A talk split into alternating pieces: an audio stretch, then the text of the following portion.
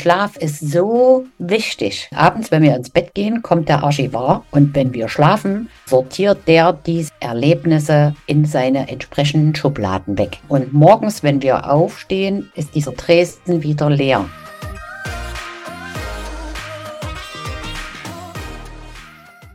Hallo, herzlich willkommen zu dieser Folge deines Lieblingspodcasts Potenzialfrei. Stark mit Leserechtschreibschwäche und Rechenschwäche. Danke, dass du so treu diesem Podcast zuhörst. Heute habe ich Antje Birkner eingeladen. Sie ist unter anderem Hebamme und zertifizierte Stresscoachin und mit ihr spreche ich zum Beispiel darüber, wie Eltern ihre Kinder unterstützen können, Stress abzubauen. Es war wieder ein wunderschönes Gespräch und apropos Stress, auch du kannst lernen, kunstvoll mit Stress umzugehen. Hallihallo Antje, das ist total schön, dass wir jetzt hier miteinander reden und jetzt haben wir natürlich auch schon ein bisschen vorher gequatscht und dachten, so, jetzt müssen wir auf den Knopf drücken, sonst haben wir nach hinten raus keine Zeit. Darum schön, dass du da bist. Ja, vielen Dank für die Einladung. Ich freue mich. Sag mal, was hast denn du zu trinken mitgebracht? Wir treffen uns ja hier so äh, am frühen Nachmittag. Also ich habe vorhin schon mein Käffchen geschlürft mhm. und jetzt bin ich erstmal satt und zufrieden und gespannt, was wir hier äh, miteinander bereden dürfen. Das ist schon mal eine coole Sache. Ja, ich habe einfach nur Wasser mit. Da dann, Prost. Sag mal, hattest du in letzter Zeit irgendwas, was bei dir, was super Aufregendes passiert ist, wo du sagst, wow. Was super Aufregendes. Ja, in meinem Alter ist ja Aufregung per se gar nicht mehr so gut fürs Herz, aber ich stehe auf Aufregung. Ja, ich habe mein Buch endlich fertig und das kommt im Oktober raus und da bin ich sehr stolz und froh, dass das endlich mal losgeht. Was ist es denn für ein Buch? Also für dich leider nichts. Äh, das ist ein Sachbuch für Schwangere. Ne? Dann erkläre ich den Schwangeren, was für einen Einfluss Ernährung, Schlaf, Atmung, Darmgesundheit, Genetik, Epigenetik auf das Kind hat. Ne? Also das ist ja eine Schwangere, also das, das ist einfach, unser Wissen überholt uns uns gerade. Also die Forschung überholt uns gerade. Ne, das geht also jetzt rasant. Das ist einmal, du hast ja bestimmt schon gehört, in vieler Munde das Mikrobiom, die Darmgesundheit, was das für einen immensen Einfluss auf unsere Gesundheit hat. Und jetzt sind auch ganz neue Studien raus, in denen klargestellt wird, dass eine schwangere Frau ihrem Kind schon einen Grundstock, eine sozusagen eine Erstbesiedlung an Mikrobiom mit auf den Weg gibt während der Schwangerschaft. Und das ist natürlich ausschlaggebend dafür, dass die Kinder gesund auf die Welt kommen, also in Bezug aufs Mikrobiom. Und das ist total verrückt und das müssen die Schwangeren wissen. Jetzt fragen sich bestimmt schon einige Zuhörende, woher weiß sie das denn alles? Kannst du mal kurz erzählen, aus welcher Richtung du kommst? Ja, ich habe 40 Jahre als Hebamme gearbeitet äh, habe erst in der Klinik gearbeitet, dann auch im außerklinischen Bereich. Also habe zusammen mit einer Kollegin ein Geburtshaus hier in Thüringen aufgebaut, habe da 25 Jahre gearbeitet und ja, habe dann gemerkt, dass ich das Pensum einfach nicht mehr schaffe. Ne? Ich meine, ich bin 60 Jahre alt, das ist schon mal ein ganz schöner Zahn. Und habe dann nochmal zwei Ausbildungen gemacht. Also ich bin zertifizierter Stresscoach, zertifizierter Darmgesundheitscoach und arbeite an der Uni in Cottbus-Senftenberg als Lehrbeauftragte und bilde praktisch die Hebammenstudentinnen mit aus in der Praxis. Ja, und das macht riesen Spaß. Ne? Also ich kann im Prinzip mein ganzes Praxiswissen weitergeben und das finde ich total schön. Das befriedigt mich wirklich tief. Und für die Schwangeren möchte ich halt trotzdem halt gern weiter da sein, weil das ist ja mein Grundberuf, ne? Also den Hebamme bist du oder du bist es nicht. Und wenn, dann bist du es, glaube ich, ein ganzes Leben lang. Und ich möchte halt gern für die Schwangeren da sein, möchte die beraten und möchte halt gern dahin kommen. Das ist so mein großes Ziel, dass die Frauen sich, bevor die Schwangerschaft eintritt, darauf vorbereiten. Na, also in Japan zum Beispiel bereitet sich eine Frau ein ganzes Jahr auf ihre Schwangerschaft vor. Das heißt, die geht zum Ernährungsberater, die geht zum Darmgesundheitsberater. Also sowas haben die alles schon längst, was wir hier noch nicht so weit verbreitet haben. Äh, und machen praktisch ihren Körper fit für die Schwangerschaft. Ne, das ist ja eine immense Aufgabe für den Körper. Und so bereiten die sich vor. Und da würde ich gern hier kommen, dass wir das in Deutschland oder ich sag mal in unseren Gebieten hier auch so machen. Und hat denn das dann auch schon Auswirkungen äh, auf zukünftig für das Kind, wie es mit Stress umgehen kann? Auf alle Fälle. Also Stress ist ein ganz mieser Trigger für Darmgesundheit. Also Stress macht uns richtig krank. Es macht uns krank im Darm, im Kopf, im kompletten Körper. Das ist ganz extrem. Und ich denke, die größte Herausforderung ist es, mit Stress richtig umzugehen. Weißt du, du kannst ja Stress, Stress ist ja nichts Schlimmes. Ne? Also wenn du keinen Stress hättest, würdest du früh, früh nie auf die Idee kommen, aufzustehen. Ne? Und Stress spornt uns ja auch an und generiert Leistung. Ne? Wenn wir also wirklich mal eine harte Aufgabe zu erledigen haben, wir können über relativ langen Zeitraum unser Stresslevel gut oben halten und vertragen das auch gut. Ne? Mal ein Sportler bei den Olympischen Spielen. Ist, ist es das, wovon du redest, langläufig gemeint äh, positiver Stress? Also ich sag mal, jeder Mensch hat ja so seine andere Art, das zu bewerten. Mhm. Ne? Positiv, positiver Stress bedeutet für mich, äh, wenn ich wirklich mich durch irgendwas durchgebissen habe und das richtig, und das hat mich richtig Energie gekostet. Und dann ist das aber geschafft. Das ist toll. Das macht mir positiven Stress, um jetzt mal bei deinem Wort zu bleiben. Und das generiert im Prinzip Lust auf mehr. Schlimm wird es halt erst, wenn dieses Stresslevel nicht mehr aushaltbar ist. Und damit müssen wir lernen, umzugehen. Und Kinder äh, Kinder kommen ja nicht auf die Welt und können mit Stress umgehen. Die erleben den zwar, ne, aber sie haben oftmals nicht gelernt, wie das funktioniert. Wenn ich jetzt bei mir an die Lerntherapie denke, da ist ja so, dass das Stresslevel sehr, sehr hoch ist, also durch die, durch die, auch die beständigen Misserfolgserlebnisse. Ja. Und eben dieses Merken, ich kann den Anforderungen nicht entsprechen, egal was ich tue und wie viel ich übe. Und das Stresslevel bei den Eltern ist ja auch sehr hoch, weil sie sich einfach auch Sorgen machen. Richtig. Kannst du so aus deiner Warte mal mir erklären, was da passiert, also was auch im Körper passiert und was man vielleicht machen kann? Also da gibt es mit Sicherheit viele Stellschrauben. Ich denke, als erstes müssen die Eltern sich dessen mal bewusst sein, dass die Kinder von ihnen lernen. Na, also wenn ich als Mutter und Vater meinem Kind erklären kann, zeigen kann, vorleben kann, wie ich mit Stress umgehe, dann kann das Kind ja das duplizieren. Weißt du, und dann darf man auch mal als Mutter und Vater eine Schwäche zugeben, kann sagen, mir geht es heute wirklich schlecht. Ich hatte einen miesen Tag. Ich kann mich jetzt im Augenblick mal ganz kurz nicht um dich kümmern. Aber, und das ist der wichtigste Satz von allem, du bist nicht schuld als Kind. Weil die Kinder sehen ja den Stress der Eltern. Kinder haben ganz feine Antennen für ihre Umwelt und für ihre Umgebung. Und die denken, denen geht's schlecht und ich bin schuld als Kind, weil ich vielleicht eine Lernschwäche habe oder eine Rechenschwäche oder was auch immer äh, und duplizieren das auf sich. Mhm. Und dann geraten die Kinder richtig unter Stress. Und wenn die Eltern das nicht bemerken, dann also ist das für die, für die Kinder eine Katastrophe. Gibt es da irgendwelche Frühwarnzeichen, worauf Eltern einfach achten können? Naja, du merkst dann schon, dass die Kinder sich zurückziehen, in sich zurückziehen, dass sie nicht mehr reden, dass sie sehr schlecht schlafen, ne? unruhig schlafen. Also ich sage mal, das sind so, so eigentlich mehr so intuitive Eindrücke, die die Eltern auffangen können. Ne? Aber wenn ich als Mutter und Vater sowas merke, dann sollte ich dann als Erwachsener auf das Kind zugehen und sagen, du, ich sehe, dir geht's nicht gut. Kann ich dir helfen? Möchtest du drüber reden? Ich bin immer für dich da und ich habe dich lieb, egal wie du bist. So heißt übrigens auch mein Buch, weil das ist so ein ganz großes Thema. Das Buch heißt, wir wünschen uns ein Kind, egal ob es grün und eckig ist. Und das ist ja im Prinzip das, was ich gerade beschrieben habe. Ne? Eltern werden ihre Kinder immer lieben. Aber andersrum, die Kinder, also für, für ein Kind ist Mutter und Vater so die wichtigste Person im Leben, zu denen haben die ein Urvertrauen. Und egal wie Mutter und Vater aussehen, wie die drauf sind, wer die sind, was die sind, das ist dem Kind sowas von scheißegal. Hauptsache, sie sind da. Ne? Und die, ich sag mal, wir kommen ja mit drei Urängsten auf der Welt. Alle, ne? Die erste Angst ist vor lauten Geräuschen. Die zweite Urangst ist zu fallen. Und die dritte Urangst, und das ist so die größte, die Angst vorm Verlassenwerden. Weißt du, die Kinder haben einfach Angst, dass Mutti und Vati sie nicht mehr lieben, weil sie vielleicht dieses oder jenes nicht können. Und das macht denen noch mehr Stress. Jetzt erlebe ich ja in der Lerntherapie relativ häufig, dass das Stresslevel schon bei allen Beteiligten extrem hoch ist. Was kann man denn in so einer Situation machen, dass man einfach, also zusätzlich unterstützt zu dem, dass man ja dann Unterstützung bekommt beim Lernen und auch mit, den mit den schulischen Sachen ähm, und den Lehrkräften.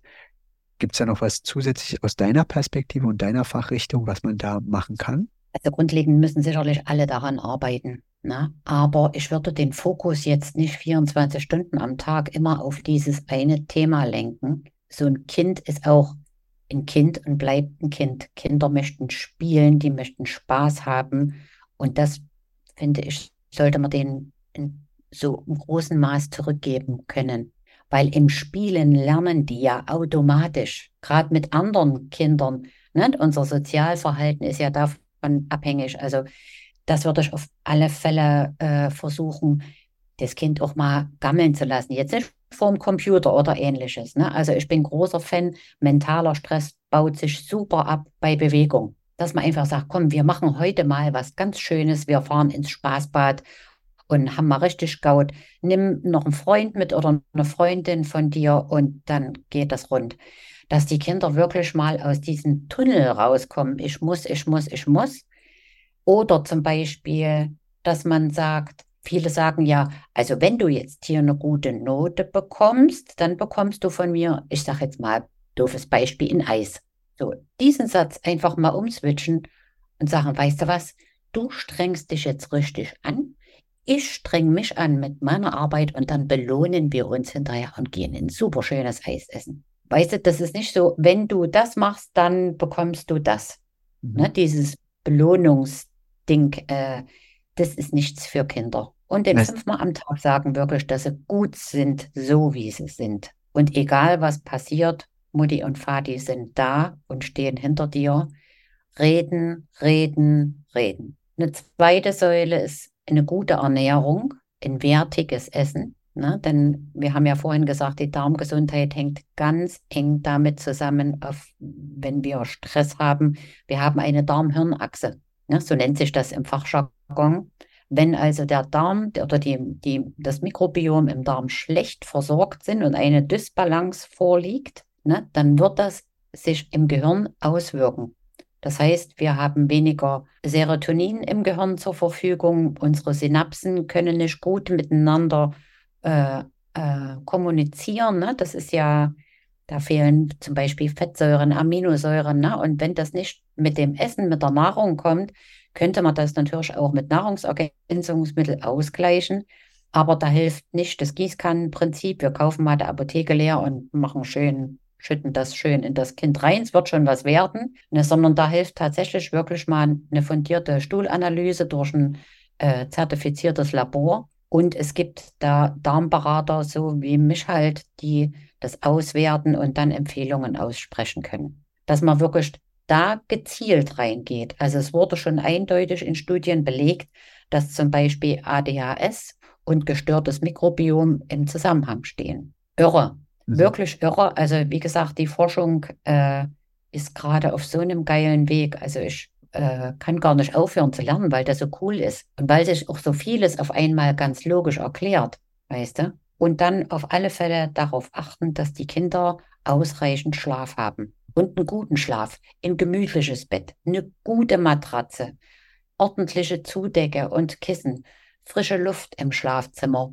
Ruhe. Ne? Also meines Erachtens gehört kein Fernseher und kein Laptop in den Schlafbereich. Das, äh, das gehört da nicht hin. Mhm. Ja, dieses blaue Licht stört also total die Melatoninausschüttung, wenn wir schlafen wollen. Ne? Und die Kinder mit einem guten Gefühl ins Schlaf lassen, in den Schlaf lassen. Ja, also vielleicht abends noch ein schönes Hörspiel hören. Kinder lieben Meditationen. Wusstest du das? Nee, das wusste ich nicht. Kannst du dem, also wirklich eine Meditation am Abend kann Wunder vollbringen.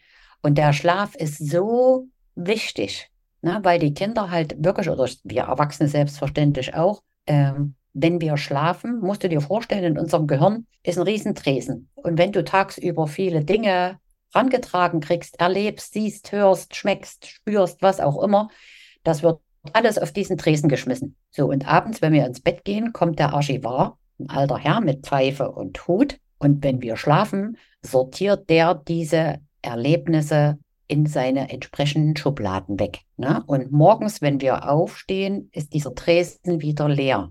So, und wenn du jetzt schlecht schläfst und der Archivar packt das nicht, das alles ordentlich zu verräumen, kommt aus die, auf diesen vollen Tresen noch mehr drauf und noch mehr drauf. Und irgendwann ist das Gehirn total überreizt. Der Archivar, der bricht hinter diesem Tresen zusammen, weil er nicht mehr kann. Na? Also ist wirklich Bewegung, gutes Essen, wertiges Essen, Schlaf und Zuhören. Das ist so wichtig. Ne? Die Achtsamkeit unseren Mitmenschen gegenüber. Egal ob Kind oder Erwachsener. Wie erlebst du das denn bei dir? Können Erwachsene immer genau ausdrücken, was bei ihnen äh, Stress verursacht? Also wir leben ja in einer sehr verrückten Zeit. Ne? Also ich habe das Gefühl, die Zeit überholt uns, weißt du? Und die Anforderungen sind extrem, auch an die Erwachsenen. Ne? Und äh, ich kann das durchaus nachvollziehen, wenn dann Eltern wirklich daran verzweifeln, weil sie kriegen ja auch von der Gesellschaft so einen Druck. Kinder müssen ja toll sein, ne? Also die müssen super intelligent sein, die müssen funktionieren, die müssen toll aussehen, die müssen eine Modelfigur haben, was weiß ich, äh, was die alles müssen. Und, äh, und Eltern, die erliegen diesem Druck. Ne? Eigentlich müsstest du erst, ich sag mal, die Eltern ins Stresscoaching nehmen ne, und müsstest sagen, komm, Freunde, ihr entspannt euch jetzt erst einmal. Es ist nichts Schlimmes wenn jemand nicht lesen kann, ich persönlich finde das ja jetzt nicht gerade erstrebenswert, aber es gibt halt Leute, die können es einfach nicht. Aber deswegen sind es doch keine schlechteren Menschen, bitteschön. Nee, das auf gar keinen Fall. Und es gibt Methoden, wie jeder lesen lernen kann. Richtig. Ich meine, dafür gibt es ja Fachleute so wie dich, ne? dass man sagt, okay, der Mio, der kann helfen, das ist seine Baustelle. Ich kümmere mich einfach als Mutter und Vater darum, dass es meinem Kind rundherum gut geht. Und eben diesen, also bei dem Druck, von dem du gesprochen hast, ist mir noch eingefallen, dass viele ja meinen, sie müssen es alleine lösen. Und äh, dass gerade erst wieder erlernt wird, ich kann ja um Hilfe bitten und Hilfe ranholen, weil es gibt einfach unterschiedliche Professionen, die sich auf unterschiedliche Sachen spezialisiert haben. Und die kann ich auch einfach ranholen. Und es ist nicht schlimm, wenn ich es nicht selber kann. Richtig, aber das ist sehr schambehaftetes Thema, weil es ist ja, die Eltern empfinden das ja als Schwäche, weißt du, und das ist aber sowas, wo es geht überhaupt nicht, dass jemand schuld ist oder nicht schuld ist oder schwach ist oder ein Unvermögen hat. Darum geht es nicht. Es zeugt eigentlich von innerer Größe, wenn man sagen kann, ich hole mir jetzt Hilfe. Ne? Und das nimmt auch bei den Kindern den Druck raus. Äh, ich weiß noch, ich habe meiner Tochter versucht, das Schwimmen zu lernen äh, hätte ich lieber einen Schwimmlehrer überlassen sollen, weil ich bin emotional viel zu sehr daran gebunden, weißt du? Und das ist, das ist also ungut für beide Seiten. Ja? Ich glaube, mein Kind hat mich gehasst und ich fand es übel, dass die nicht schwimmen konnte. Ne? Und das ist doch Quatsch, sowas ist total blödsinnig. Und ich bin mir ganz sicher, ähm, den Eltern würde es auch gut tun, vielleicht mal mit anderen Eltern darüber zu reden. Definitiv, ne? definitiv. Also es macht richtig viel was. Und äh, weil die sind nicht alleine mit dem Problem auf der Welt. Ne? Also ja. ich würde auch nicht Problem sagen, sondern es ist eine Herausforderung. Ja, ist es auch. Und der Begriff Problem ist äh, immer so negativ behaftet, obwohl ja Problem bedeutet ja für mich Pro und nicht Antiblem. Ja. Aber du weißt, was ich meine. Ja. Herausforderung, sagen wir. Und ja, es ist eine von ganz vielen Herausforderungen, die Eltern haben. Und von dem, also was du jetzt meintest, dass ganz viele damit äh, zu tun haben, ne? also damit zu tun haben, ist auch so. Das sind also Fachgesellschaften gehen von extremen Ausprägungen sechs bis acht Prozent der Bevölkerung aus. Und äh, Studien, die so gesamt gucken, also ausländische Studien oder internationale Studien, die gehen von bis zu 20 Prozent aus in dem, auf dem ganzen Spektrum der Gesamtbevölkerung. Also es ist jetzt keine kleine Zahl. Das heißt, pro Klasse ein bis zwei Kinder mindestens, wenn nicht sogar mehr. Und durch die ähm, äh, Corona-Zeit und Lockdown sind noch viel, viel mehr Kinder betroffen. Äh, einfach weil ja die Hilfesysteme in der Schule gefehlt haben. Und das fällt jetzt erst nach und nach auf, weil einfach die Kompensations- und äh, Vermeidungsstrategien einfach sehr ausgefeilt sind. Und dann kann es ziemlich lange dauern, bis das auffällt. Und ähm, also das merke ich jetzt so bei mir in meinem Bereich, dass einige noch verwundert sind, weil es ist ja jetzt schon zwei Jahre her, ja, aber das Lernen zieht sich ja nach. Und nur weil schon eine Weile Schule wieder regulär läuft, heißt das nicht, dass die Lücken schon geschlossen sind oder schon alles erkannt worden ist, wo Lücken entstanden sind. Ich denke, da haben wir auch noch ganz viele Baustellen auf dem Gebiet, ne? Weil ich sage mal, es sind ja nicht nur die Kinder, die zwei Jahre sozusagen nicht ordentlich lernen konnten. Ne? Es, es zieht sich ja durch alle Bereiche. Ne? Also wir hinken dem richtig hinterher.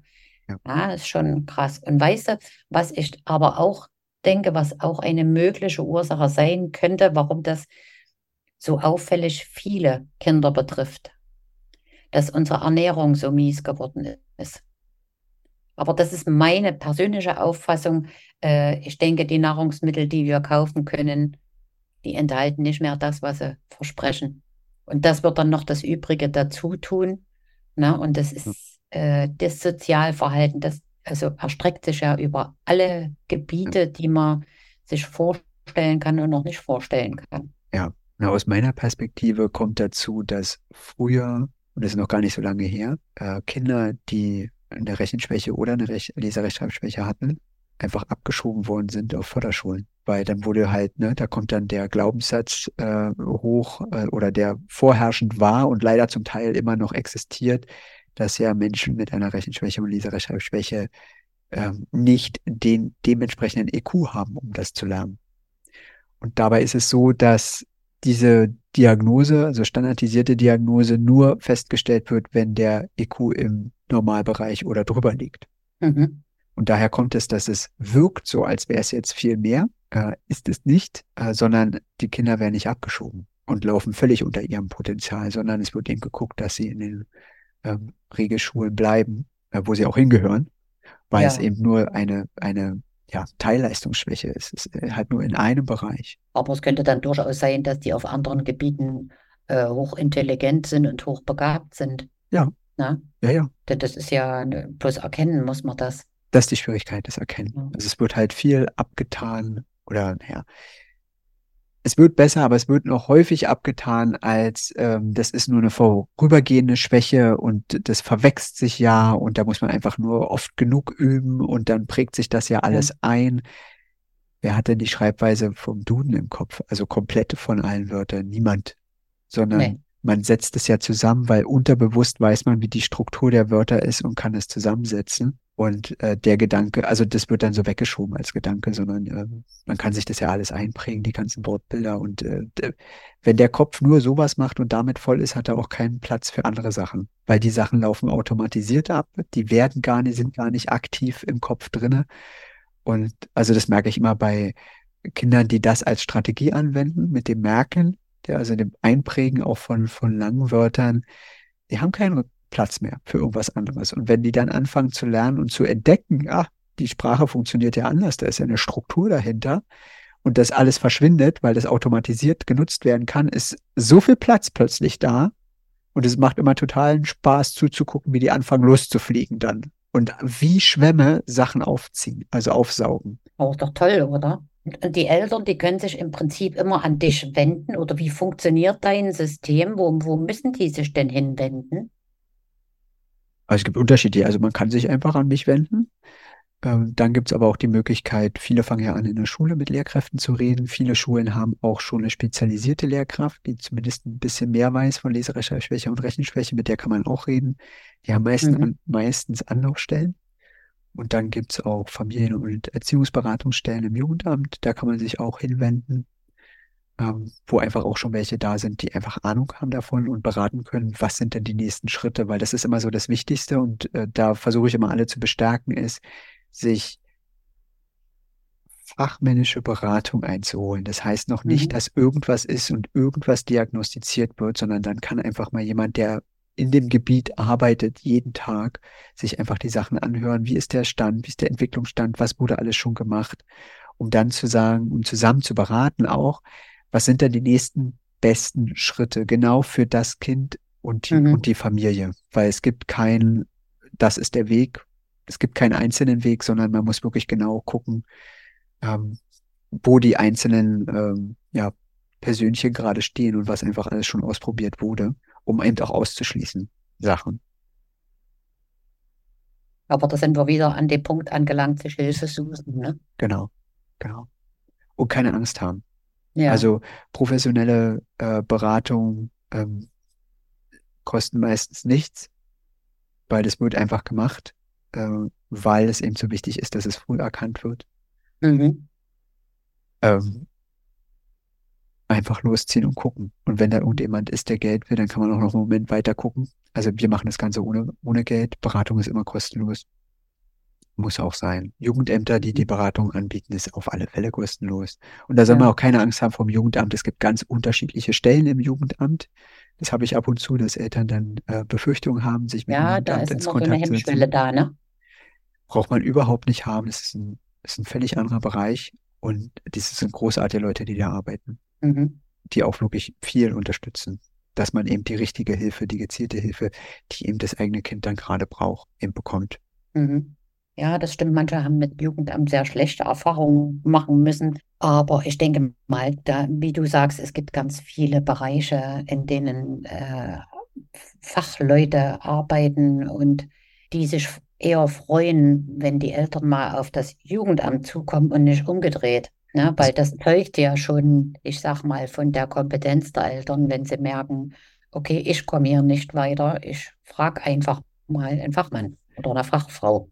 Und in dem Bereich, also wenn es ums Lernen geht, äh, das Jugendamt wird nicht kommen.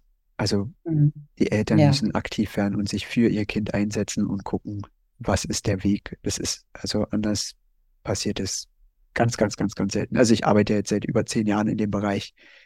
Das ist so Mhm. selten, einfach weil es äh, andersrum gedacht ist. Mhm. Und du gehst ja damit auch nicht aushören und sagst, du, jetzt die Familie Müller ist jetzt bei mir und Nee. wir kümmern uns um das Kind. Ne? Das ist ja dann, eine- ihr habt ja dann genauso eine Schweigepflicht. Ne? Und Ja.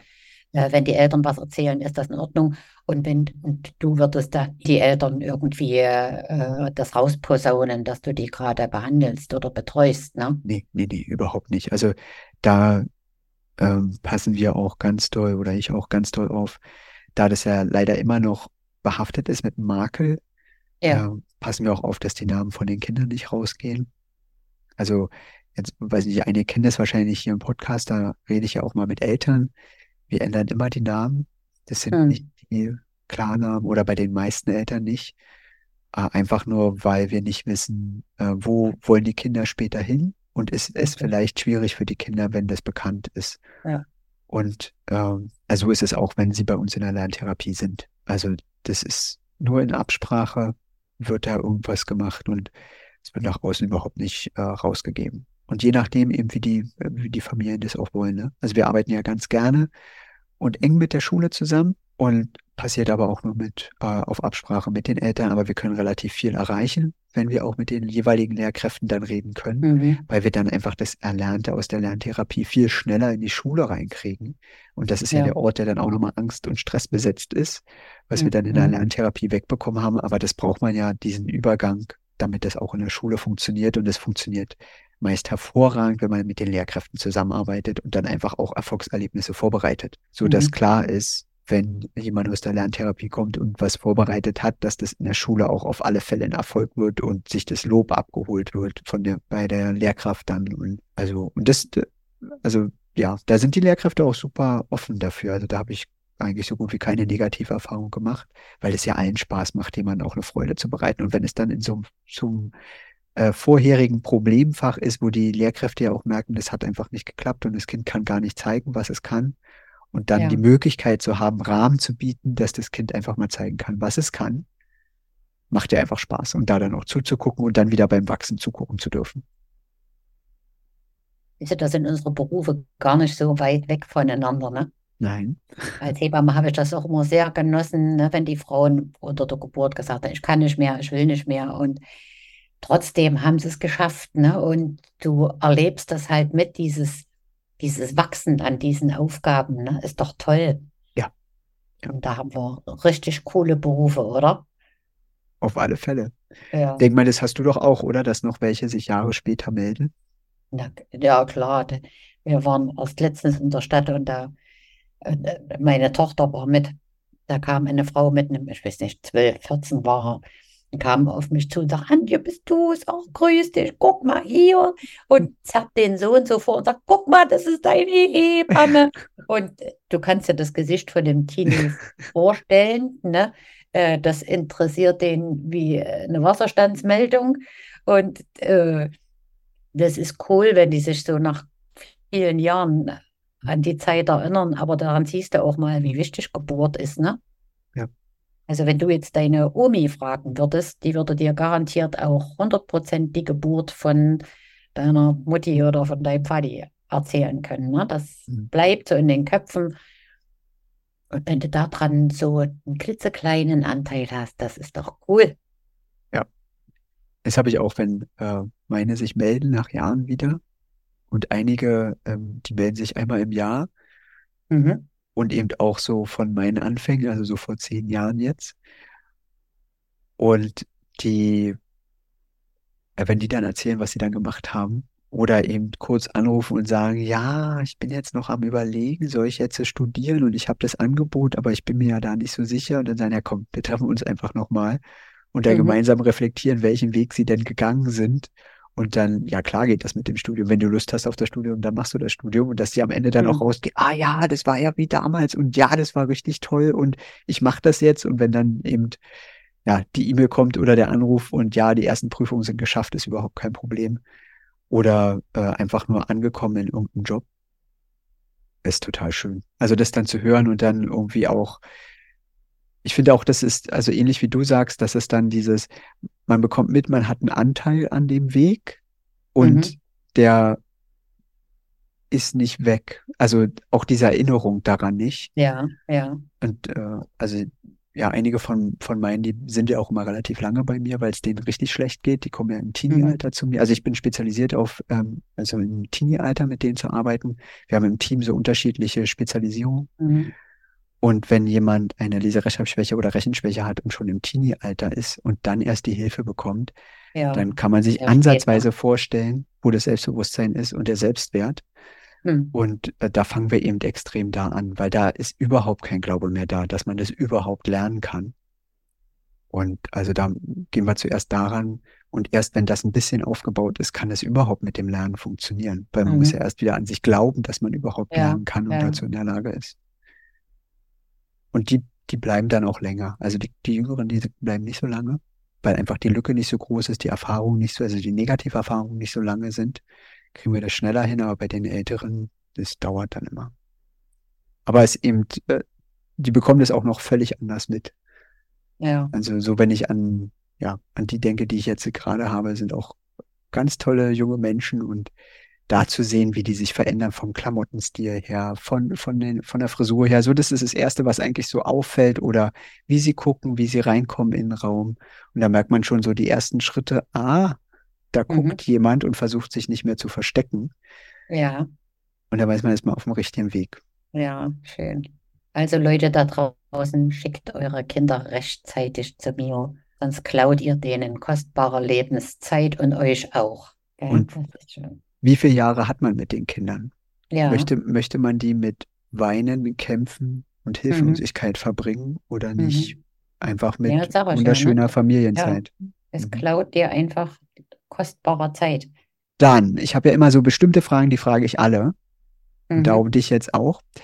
Worauf freust du dich denn in der nächsten Zeit? Ich freue mich auf einen schönen bunten Herbst, weil ich habe ja den Wald vor der Nase und äh, im Herbst finde ich das super, dieses schöne bunte Laub. Da freue ich Mhm. mich jedes Jahr drauf. Das ist auch schön vom Farbspiel.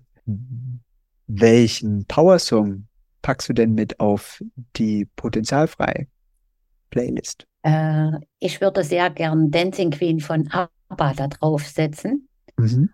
weil ich bin ja immer so für die Mädels zuständig in meinem Leben. So in erster Linie, ne? Also nicht, dass einer sagt, ich kann Männer nicht leiden, das ist Quatsch. Ich mag Männer sehr. Aber die Frauen liegen mir halt sehr am Herzen und ich finde, jede Frau ist eine Königin. Und deswegen dieser Song, Dann haben wir bloß noch eine Frage zu klären. bitte gern. Wie nennen wir die Folge? Äh, wie nennen wir die Folge? Die Kunst, die Kunst mit Stress umzugehen, zu lernen.